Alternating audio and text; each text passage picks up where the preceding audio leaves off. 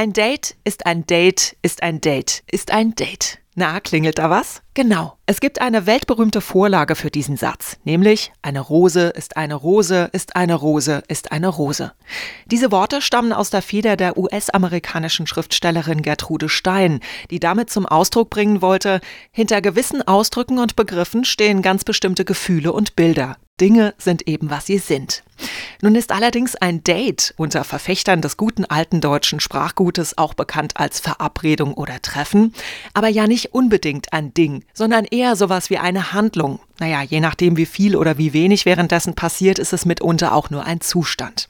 Hinzu kommt, dass das Wort Date, insbesondere wenn es sich um das erste Date handelt, eine Flut der unterschiedlichsten Gefühle und Bilder hervorruft. Denn die Welt der Rendezvous ist groß und kann hin und wieder auch ziemlich, nennen wir es mal, schräg sein. Wie schräg kann man beispielsweise nachlesen auf der Internetseite crapdate.com, wobei Crap so viel heißt wie Mist, Scheiß oder Schrott. Und dabei liegt es natürlich im Auge des Betrachters, ob ein erstes Date in die Kategorie Schrott fällt oder ob man ihm womöglich auch ein gewisses Maß an Originalität abgewinnen kann. So etwa wie im Falle einer gewissen Dame namens Bohemian Girl, die zu berichten weiß, mein Date nahm mich zu einem Einbruch mit. Ich saß währenddessen im Auto und hatte keine Ahnung. Logo, der Typ hat mich gerade zu Hause abgeholt, fährt mit mir irgendwo durch die Walachei statt ins Restaurant, dann zieht er sich mal eben eine sexy Strumpfmaske über die Rübe, krallt sich eine Knarre aus dem Handschuhfach, steigt aus dem Wagen und ich hab nicht den geringsten Schimmer, was da eigentlich vor sich geht. Ob sich das Ganze nun tatsächlich so zugetragen hat oder nicht, abgefahren ist diese Idee für ein erstes Date in jedem Fall. Vorausgesetzt, die Polizei bekommt keinen Wind von der Aktion und beutemäßig fällt dabei für mich was ab. Unter die Überschrift kriminell, aber trotzdem irgendwie cool, ließe sich auch ein Crapdate-Eintrag verbuchen, in dem es über eine erste Date-Begegnung heißt, der Mann machte mir im fleckigen Bademantel die Tür auf. Er trug eine elektronische Fußfessel und fragte, ob wir bei ihm bleiben wollen. Abgesehen davon, dass es natürlich überhaupt nicht angeht, beim ersten Date in einem Frotte-Outfit die Bildfläche zu betreten, stellen sich hier gleich mehrere Fragen. Wird sich die Dame wohl eher an der Fußfessel gestört haben oder an den Flecken auf dem Bademantel oder doch mehr an der Tatsache, dass der Typ scheinbar allen Ernstes in Erwägung gezogen hatte, gleich in die Vollen zu gehen und das in einer Bude, die wahrscheinlich ähnlich versifft war wie besagter Bademantel.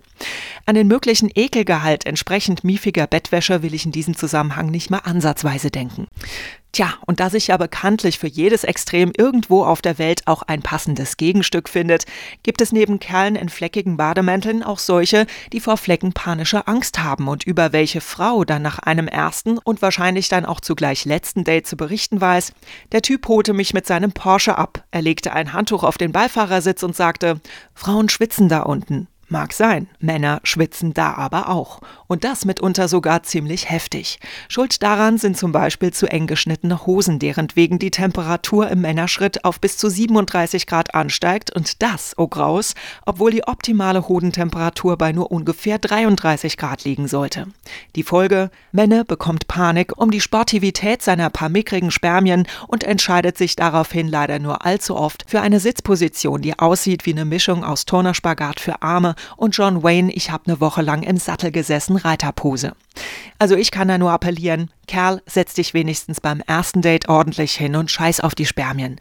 Auf sechs beim ersten Treffen stehen sowieso nur rund 10 Prozent der Frauen. Und sofort schwanger werden will bei der Gelegenheit dann wahrscheinlich eh so gut wie keine.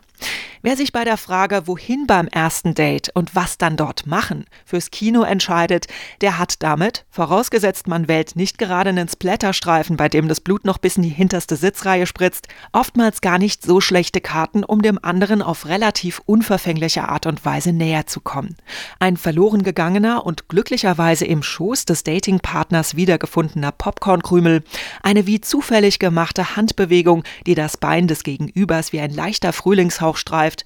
Im Kino geht schon so einiges. So gar nicht geht allerdings das, was angeblich einer weiteren Crap-Date-Geplagten passiert sein soll. Sie ging mit einem Typen ins Kino. Der ließ für alle hörbar einen fahren und schrie, du bist ekelhaft und ging.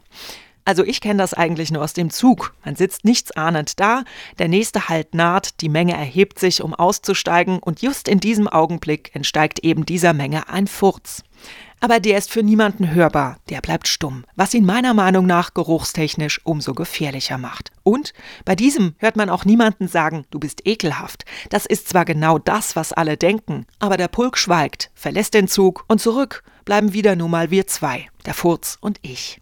Aber ganz abgesehen davon, was oder wo etwas beim ersten Date geschieht, eine Frage ist bei dieser so entscheidenden Begegnung meiner Ansicht nach oftmals völlig unterrepräsentiert, nämlich wie viele an einem ersten Date teilnehmen und in welcher Rolle sie das tun. Ist das nämlich nicht geklärt, kommt es zu Verwirrungen wie bei jener Dame, die berichtet, bei einem Speeddate kommunizierte ein Mann nur über seinen imaginären Freund mit mir. Eine andere wiederum war irritiert, ob der tatsächlich ausgeübten beruflichen Tätigkeit des Gedateten. Der Typ gab vor, Arzt zu sein. Als er ins Stottern kam, behauptete er, er wäre ein Geheimagent, dessen Tarnung es sei, Arzt zu sein. Und die Moral von der Geschichte? Ein Date ist eben nicht ein Date, ist nicht ein Date, ist nicht ein Date. Und ein erstes Date ist das schon gleich fünfmal nicht. Vielmehr gilt, um mit Hitch, dem Date-Doktor, gespielt von Will Smith, zu sprechen, egal wie, egal wann, egal wer. Jeder Mann hat die Chance, eine Frau von den Füßen zu fegen. Vorausgesetzt, er hat den richtigen Besen.